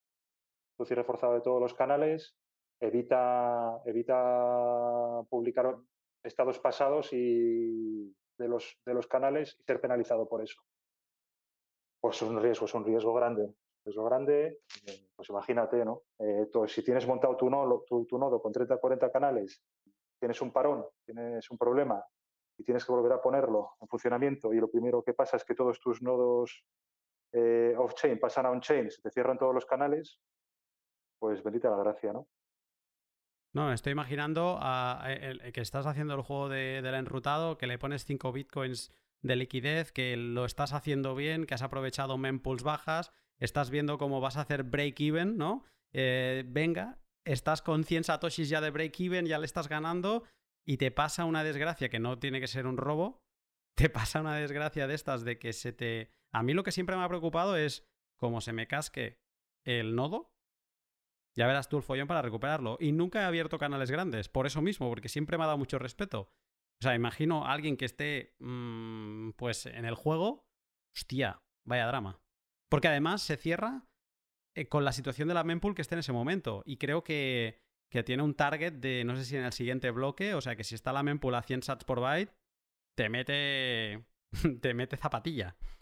Te puede dar un buen susto, sí. El, el channel.backup, pues hay que tenerlo la SID y el channel.backup. Y mira, pues un, al final un mal, un mal menor, ¿no? como tú dices, puedes tener tu nodo perfecto, te puede haber llevado un montón de tiempo y, de, y de satoshis, ¿no? te puede haber costado dinero tenerlo ahí arriba y tenerlo bien, eh, con alta disponibilidad, saliendo en, todas, todos los listados, de esto no hemos hablado también, pero bueno, hay listados, eh, el, el, Boss Score, ¿no? que tiene, que tiene pool, que, bueno, que clasifica los nodos en base a un montón de, criterios. El algoritmo exacto no es público y genera bastante polémica, pero en teoría, en principio, eh, pues eh, clasifica los nodos según parámetros eh, lógicos de enrutado. ¿no? Si, el, el nodo está online, si tiene canales más o menos grandes, si tiene vecinos mejores o peores, si tiene unas fees aceptables, bueno, una serie de parámetros normales. ¿no? lo que decíamos, la City y el channel.backup lo, lo tienes que tener. Eh, seguro que después de haber pasado el susto y haber pasado una semana o un mes, dices, bueno, mira, eh, mal menor, mal menor. Mira, he perdido un millón de satosis, pero aquí tengo mis otros 99, ¿no? Eh, a salvo. Y bueno, es, un, es un atrago y es un riesgo, un riesgo que, que tiene, ¿no? Por eso veo un, es una de las cosas que me hace pensar que los nodos de enrutado tienen que, tienen que estar en sistemas eh, bueno, con una infraestructura de hardware. las Raspberry Pi, los nodos en Raspberry Pi eh, están ayudando muchísimo y han ayudado muchísimo, han traído a mucha gente, están ayudando a, la red, ¿no? Pues claro que están ayudando, pero si pensamos en esto ya como un modelo de negocio, pues una Raspberry Pi no es lo adecuado, ¿no? que tener algo más robusto con unos sistemas de respaldo. Watchtowers. Fundamental. La Watchtower es, es, fundamental. Tienes que tener otro nodo eh, que vigile estas situaciones. ¿no? Si tu nodo se va offline, tienes que tener otro nodo que vigile que, que, las, que las contrapartes de los canales no, no te la juegan on-chain, no publican estados que no sean correctos. Perdón, ¿una Watchtower te salva de lo del backup? Una Tower te salva de lo del backup 15 días, dos semanas, te ah. salva. Más allá, pues ya no te, más allá no te, no te protegería. O sea, que tendría, si se, te, si se te rompe el nodo principal, aunque tengas una Watchtower, te va a tocar cerrar canales sí o sí. Sí, sí, claro que sí. Y cuanto antes lo hagas, pues más tranquilo estarás. Pero tienes esos 15 días que a lo mejor lo puedes hacer en un momento que la mempool esté tranquilita. Un sábado, un domingo, aunque no esté tan tranquilita como hace un año, pero que a lo mejor esté a 20 sats por byte y no a 120. Pues mejor, también mejor. Pues esto es como cuando tienes ahí algo en liquidez y estás esperando a abrir canales y estás mirando a la mempool y cuando bajan las fees, pues, pues ahora me meto y voy a abrir aquí mi, mi, canal, mis dos canales que, tenía pensado abrir. Pues sí, estar con un ojito en la mm. mempool y abrir cuando, cuando eso esté bajo. ¿no? Mm. Se me, genera una, pregunta un poco off topic del pod de hoy, pero ¿te ha dado vértigo eh, tener canales con buena liquidez? Que claro, es que es eso, hace un año eh, con Bitcoin a 5.000, 6.000, mm, pues a lo mejor podías tener 10.000 euros de liquidez, o sea, o, 12.000, vamos a poner dos Bitcoin, ¿no? Eh, ¿Se ha dado vértigo el, el, tener esa liquidez puesta en canales cuando ha empezado a subir el precio? Mm, varias cosas. Aquí vamos a ver, no. Mi, mi nodo es modestito, es un nodo modesto. En, ese tipo de cosas siempre. Sea modesto o no, al final has tenido un por 10. Sí, siempre tienes que poner. Mm, en, este, en estos entornos siempre tienes que poner dinero que estés dispuesto a perder. Y suena un poco fuerte, pero son bitcoins que estás dispuesto a perder. ¿vale? Lo, que, lo que pones aquí. Lo que decíamos o que comentábamos. Hay una serie de riesgos, pueden venir mal dadas por varios motivos, claro, y puedes llegar a perderlos, puede haber ataques, entonces, claro, tienes que poner una cantidad con la que tú te vayas a dormir tranquilo. Y eso también tiene que estar asumido. Y luego, ya un poco respondiendo a tu pregunta, mm, yo es que no veo la parte económica, no me, no, me, no me quita el sueño, no me veo la parte de la tecnología. Y eso sí que me, me motiva, me quita el sueño, me hace levantarme nada más que me despierto y es lo que me hace estar enganchado al tema del enrutado, ver, ver toda la parte de tecnología y lo que aporta y todo lo que se puede montar sobre ello. ¿Qué ha hecho un por 10? Bueno, pues el que lo tiene en su call storage eh, estará igual más tranquilo seguramente que el que lo tiene uno enrutado y la sensación es, la misma, ¿no? Esto que comentas es, interesante en el, sentido de que, perdona, eh, una, cosa rapidita. Eh, claro, este canales que, antes eran pequeños, ahora ya no lo son tanto, ¿no? Canales, claro, de, 50 euros, pues se han convertido en canales de 500 euros. Y, claro, es un, detalle importante, ¿no? ¿Sabes a lo que me ha sonado tu respuesta? A un Bitcoin es igual a un Bitcoin. Y eso da la sensación que es como tú lo ves. Que al final un Bitcoin es igual a un Bitcoin y tú estás aquí por otras cosas. Sí, es un poco. Sí, lo, firmaría, lo firmaría. Eh, para cerrar el tema de pool, me surge la duda cuando hablabas del maker, de lo que paga el taker al maker para abrir el canal. ¿Y qué pasa si el maker le cierra el canal a mitad del. Eh, si era para 15 días, se lo cierra en 7 porque, yo qué sé, le han entrado a robar y se le ha llevado el nodo, ¿no? O, o no, porque simplemente se lo quiere cerrar. Eh, porque tienen las private keys, ¿no? Em, mm, ¿Le pasa algo a ese nodo? ¿Se le devuelven algunos sats al taker? ¿Eso está contemplado o no? Está contemplado, sí. Son, bueno, son riesgos que tiene el taker. Vamos a ver, el maker no, no debería cerrarlo. Eh, antes de todo esto, ahora mismo, tal y como está eh, montada la casación, este premium se paga a la, a la, apertura del canal. Es decir, cuando se produce la apertura del canal, eh, pues se pagan este premio, sea la cantidad que sea, 5.000, 10.000, 15.000, pasan del taker al maker. lo que dice Lightning Labs es que a, futuro harán esto progresivo. Es decir, este, este pago de premium se realizará conforme al, tiempo o a la duración de ese canal. Un pago por bloques, ¿no? Como un stream de dinero. Eso es, un pago por bloques, ¿no? Esto protege un poquito al taker. El tema de que el maker pueda cerrar el canal, ¿qué dice ahora mismo Lightning Labs? que no lo debería hacer y que si lo hace, que lo van a castigar muchísimo y que lo van a expulsar. Eh, y que no va a poder volver a, entrar a pool. Bueno, es una protección. Es un, es un riesgo y es, un, es una parte de, es un riesgo actual que existe y que cambiará, a medio y largo plazo cambiará y, mejorará. Es un riesgo para el taker en este caso, no es un riesgo para el que viene buscando eh, rendimiento. Es un riesgo para el taker. Eh, ¿Hay algún otro riesgo eh, a considerar para la gente que, viene eh, como maker, que viene a, sacarle rendimiento? Bueno, lo que comentábamos antes, la posibilidad de que, de que abras el nodo con, con, con, con break-even, incluso perdiendo dinero, confiando en que luego lo vas a recuperar con el enrutado, con la fees enrutado, y que te encuentres con que el taker, pues eh, hay una circulación de satosis de un lado a otro y cierra el canal. Y no hay un ir y venir, que es lo que a ti realmente te interesa, ¿no? O no sé, o que sea un canal que, pasan las semanas y que, y que siga ahí, ¿no? Y que el taker ha comprado eso, pues lo que decíamos antes, porque, no sé, eh, esto me lo estoy montando de cara a futuro, a mí me parece que ahora mismo la liquidez está barata y mira, me lo compro ahí porque yo el año que viene me voy a abrir una cafetería y mira, voy acumulando inbound baratita y lo tengo ahí ese canal un año sin mover. No podría haber, no sé, no, podría ser el caso ahora mismo porque hay un límite de 15 días, pero a partir de 15 días, pues por cualquier parte puede cerrar el canal, pero bueno, cuando salgan mercados de, de mayor duración, cuando salgan mercados de, de, mayor duración, pues puede ser un riesgo para el maker, ¿no? Que él abra el canal pensando que va a haber movimiento y que haya mucho menos de lo que él tiene. Porque ¿quién paga el cierre? Lo que dice el manual de GitHub, de Lightning Lab, es que lo paga el taker. Es que lo paga el taker. Es una cosa que sorprende. No con magia. Y con magia. Es un deseo. No, es un deseo no implementado.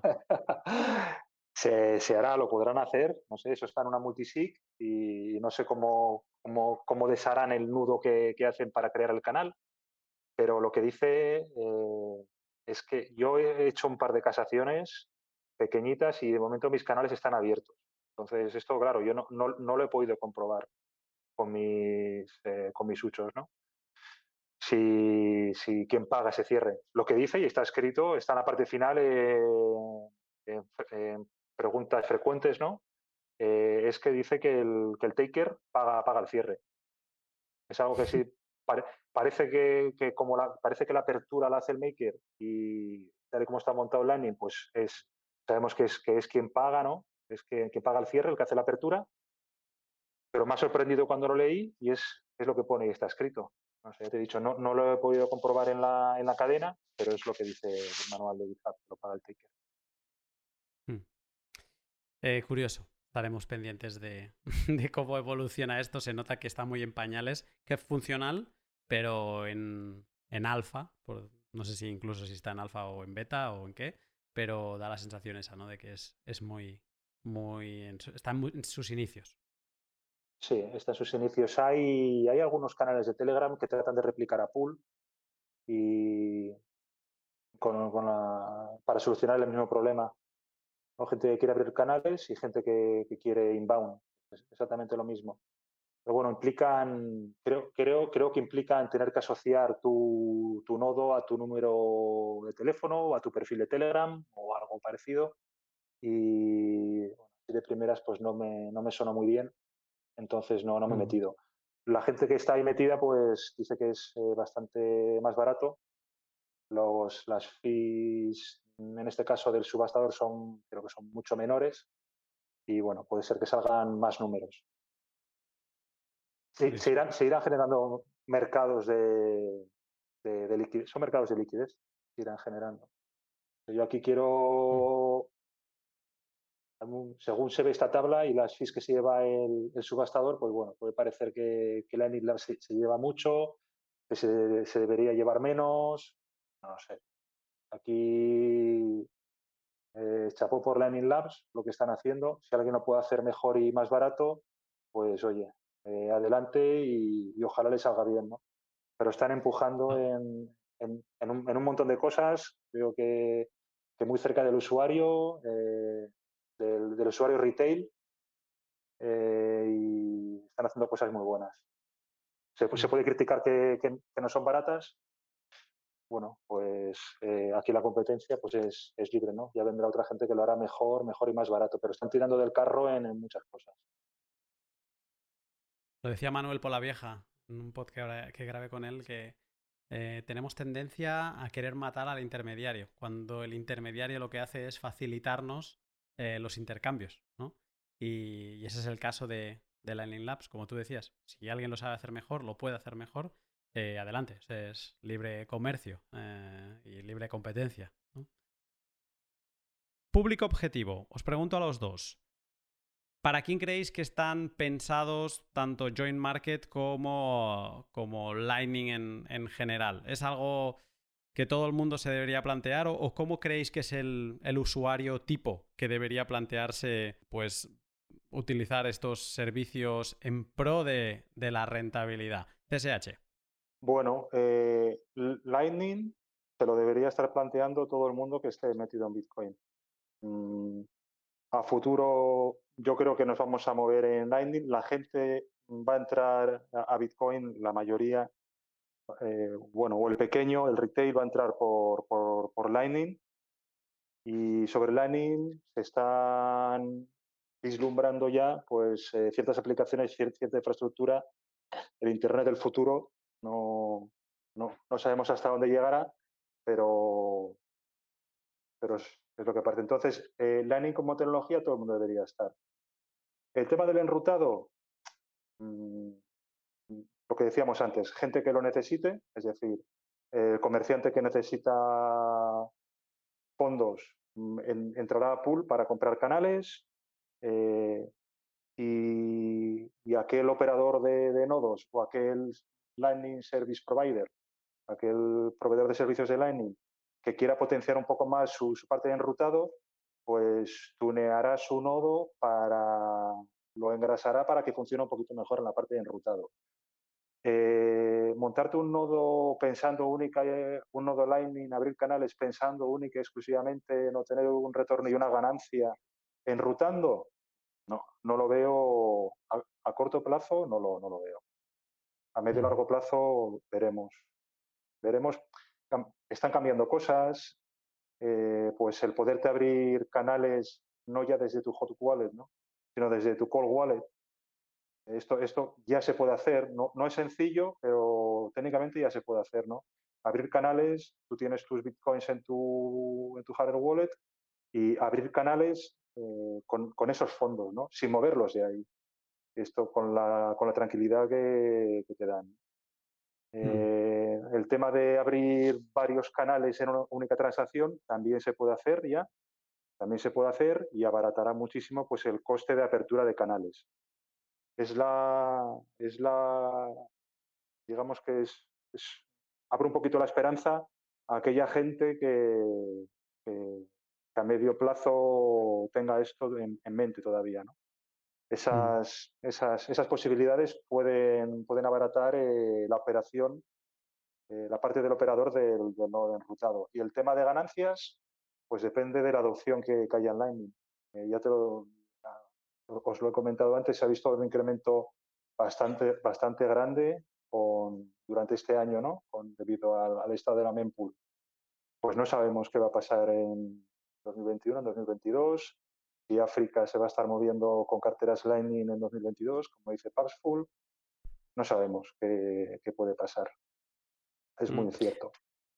En verdad, ahora estaba calculando, haciendo unos números con calculadora, es fijándome la parte del enrutado de esos 1250 sats al mes eh, con esos volúmenes de, enrutado y con esas fees, que esto ya hemos dicho que se podría multiplicar, pero si Bitcoin estuviera a un millón de dólares por unidad, eh, estamos hablando que te rentaría ese nodo conservador, te estaría rentando con ese nivel de fees 12 dólares al mes. O sea que aún así, en esos niveles, es bajo. Si lo multiplicas por 3 las fees o por 4, mm, vamos a ponerle que llegases a 50 dólares al mes, ¿no? O sea, es... Eh, como me quedo con tu frase de, ¿para quién es Lightning? Para todo el mundo que esté en Bitcoin, pero que no sea, que, no lo hagan por la rentabilidad, ¿no? El enrutado no, el enrutado no, no, no, no, es para, no es algo en lo que refugiarte para buscar rentabilidad. Si tienes bitcoins, mm, da, das gracias de haber llegado, de haberlos comprado, de haberte convertido y haber visto la luz. Eso es suficiente, tenlos bien guardaditos, bien custodiados, eh, entiende bien cómo funciona todo el sistema de wallets, cómo funcionan las multisig, y eso es lo más importante. Eh, empieza a subirte a Lightning, empieza pues, a conocerlo, Puedes eh, hacerlo de, manera sencilla desde wallets en tu móvil, desde apps, eh, con custodia, sin custodia. Bueno, es una forma de empezar. Puedes hacerlo con tu nodo Bitcoin, otra forma de empezar. Empieza a familiarizarte. Mm. Que tienes varios nodos y quieres ir un poquito más allá y no te importa perder una serie de sats a costa de entender y de estar en lo último. Y quién sabe, quién sabe qué puede ser del enrutado en 2021, 2021-2022 bueno, métete, métete, pero no esperes, eh, espera perder SATs más que ganar SATs. Por lo menos yo creo que de aquí en 2021, 2021 espera en, perder SATs y seguramente después eh, también. Jaime, ¿para quién es Join Market? Yo creo que Join Market en particular, pero con Join en general, es para todo el mundo. Vivimos en una época en la que la privacidad se nos está negando, se está casi prohibiendo, se está haciendo ver mal, como que tenemos algo que esconder. Y, hoy en día, en mi opinión, para quien usa Bitcoin, el CoinJoin es una, es, una cosa necesaria.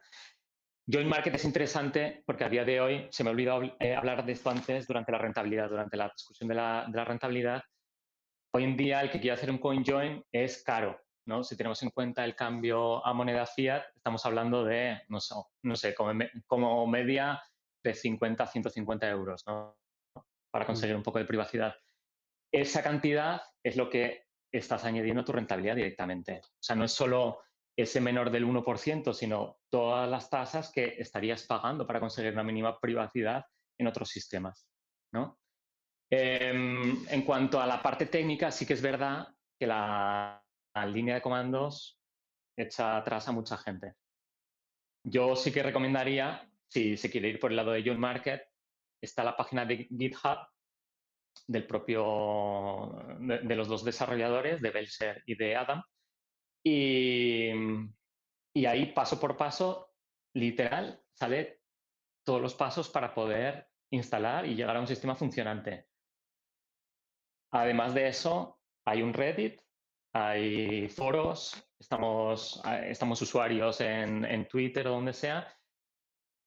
Y, animaría a la gente que, vaya por todas, al menos que lo intente, que consiga un sistema funcionante, luego mayor o menor liquidez, no importa. Lo, importante es conseguir un mínimo de privacidad en este eh, para, para todos los bitcoiners. Bueno, pues eh, voy a ir cerrando el pod, eh, este pod de, mezcla de estas dos soluciones que de momento tenemos sobre la mesa para intentar al menos, eh, o que existe la posibilidad, otra cosa es que lo consigas o no, de, sacar un rendimiento a, tus Bitcoin nativos. Em, quiero cerrarlo con dos comentarios em, que me gustaría saber vuestra opinión. La primera es que después de haber analizado pues, soluciones de todo tipo, ¿no? Las más centralizadas, el, típico BlockFi de turno, ¿no? O incluso exchange centralizados que te dan algo de, porcentaje por, tener sus, los bitcoins ahí bloqueados, eh, a, otras intermedias o a un peer-to-peer descentralizado como el servicio de Lend de Hodel Hodel. Eh, claro, me ha hecho reflexionar mucho sobre la, grandeza de estos dos sistemas. Aunque tenga, por ejemplo, Lightning un retorno bajo, Curiosamente, sigue teniendo un retorno parecido a otras soluciones que comentaré en otros pods futuros. Joint Market quizás sí que está en ese lado de, dar más rentabilidad, pero lo que me parece espectacular es que en todo el mundo shitcoin, ¿no? Se habla de proof of stake, que es un poco de, no, por, por poner tus moneditas a hacer stake, pues te voy a dar un retorno, ¿no? Y aquello reflexionando, reflexionando, digo, ostras, es que aquí estamos hablando de Bitcoin nativo.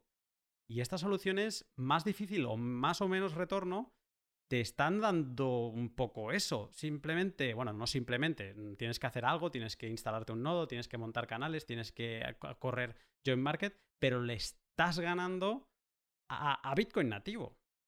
Esto es, es, espectacular como concepto, pero es que luego aparte no lo hemos comentado aquí. Bueno, lo habéis comentado vosotros mucho pero es que ya no es solo un tema de rendimiento, sino es, es todo lo que te habilitan, ¿no? Tanto un servicio en cuanto a privacidad y el otro servicio en cuanto a velocidad eléctrica de transacción de Bitcoin. ¿Lo veis un poco así? ¿Cuál es vuestra manera de, de, verlo, Jaime? Pues mira, yo estamos hablando siempre de Bitcoin, que es una de las monedas más, más fuertes que implícitamente nos está dando a todo rentabilidad por el único hecho de mantenerla en nuestro wallet parada. Entonces, partiendo de ese punto, el sacar simplemente unos sats y, ganar, y ganar em, privacidad a mí personalmente me parecía más que suficiente. Sí que es verdad que con una pequeña parte, el que se quiera aventurar en las rentabilidades más altas, yo desaconsejaría sistemas como los que has mencionado. En cambio, el lend hold hold, que también, que también lo, has, lo has nombrado, ese no me parecería mal del todo con una pequeña cantidad para el que quiera buscar una alta rentabilidad, insistiendo en que no es necesaria. Simplemente por el hecho de mantener tus Bitcoin, la rentabilidad la tienes implícita. TSH, mm. ¿cómo lo ves tú esto de que se vayan sacando brillo ellos mismos los satoshis? Bueno, lo veo. Mm, vamos a ver, si, Bitcoin viene, a lo que viene, a lo que creemos que viene, mm, ¿esas rentabilidades nos parecen bajas? Bueno, realmente lo que Bitcoin está haciendo es eliminar el intermediario. Y, lo que estamos haciendo con, el, enrutado o con, pool, joint market ya sería algo pues, más específico de, Bitcoin, ¿no? Pero el, el enrutado y pool eh, son cosas que, ya existen en nuestro sistema financiero. Y lo único que hace Bitcoin es eh, liberalizarlo y, abaratarlo, las dos cosas. Entonces, ¿estas rentabilidades son bajas? No, bueno, mire usted, es que Bitcoin es, es, es mucho más barato que las soluciones, ¿no? Entonces, claro, enviar, pues no sé, un Bitcoin, lo que ya sabemos, enviar un Bitcoin o 10 millones de Bitcoins a una persona que no conozco y tiene que pasar por cinco saltos, pues me cuesta 300 satosis. Bueno, pues ¿cuánto me costaría por el banco? Pues claro, ese, ese me costaría por el banco, pues es lo que Bitcoin viene a sustituir. Y el tema de pool son mercados de liquidez que, ya existen. Y bueno, pues lo que tiene Bitcoin es que es muy eficiente. Y esa eficiencia se, convierte en rentabilidades bajas. No sé, lo veo así. Em, yo, es que lo, o sea, me sigue pareciendo espectacular. A lo mejor alguien que nos esté escuchando y que venga por un poco el título de la rentabilidad, ¿no? Estará diciendo, pero ¿qué dicen estos chalaos? Que, estamos hablando de una rentabilidad que, cuando las da el banco lo criticamos, ¿no? Y, aquí estamos diciendo que ya nos, nos, parece bien. Yo creo que sí. O sea, sí por, porque casi no lo, o sea, no lo hemos mencionado mucho, pero es que en todas estas soluciones que hemos comentado tenemos la posibilidad de retirar nuestros fondos en cualquier momento sin pedir permiso a nadie. No perdemos la custodia en ningún momento, ni tenemos que depender de que un smart contract se haya escrito bien, ni nada por el estilo. O sea, estamos en Bitcoin. En todo momento. Estamos. Eh, a ver, sí que es verdad que en Lightning podría haber una cagada. Igual que también podría haber una cagada en el software de, de, de Joint Market. Pero la materia prima a la que le queremos sacar mm, jugo es Bitcoin. No es ningún sucedáneo, ninguna altcoin, nada por el estilo. Ni, ni cedemos la custodia. Y yo creo que esa es la parte difícil, la parte no evidente. Eh, lo evidente yo creo que es replicar el sistema legacy, que eso también lo tenemos. Eh, lo no evidente y lo interesante, yo creo que es lo que, lo que hemos comentado hoy aquí. Tenía una pregunta más, pero creo que la habéis contestado un poco. Eh, sois muy puristas de, la esencia de Bitcoin, incluso Jaime también lo ha comentado. Iba relacionado sobre si vosotros os animaríais a, pasar o a utilizar servicios centralizados como, BlockFi. Eh, bueno, CSH, como tú no lo has mencionado, ¿tú lo harías con alguna parte de tus sats? Yo prefiero dedicar mi tiempo a otras cosas, vamos a decirlo así. Contestada, contestada queda.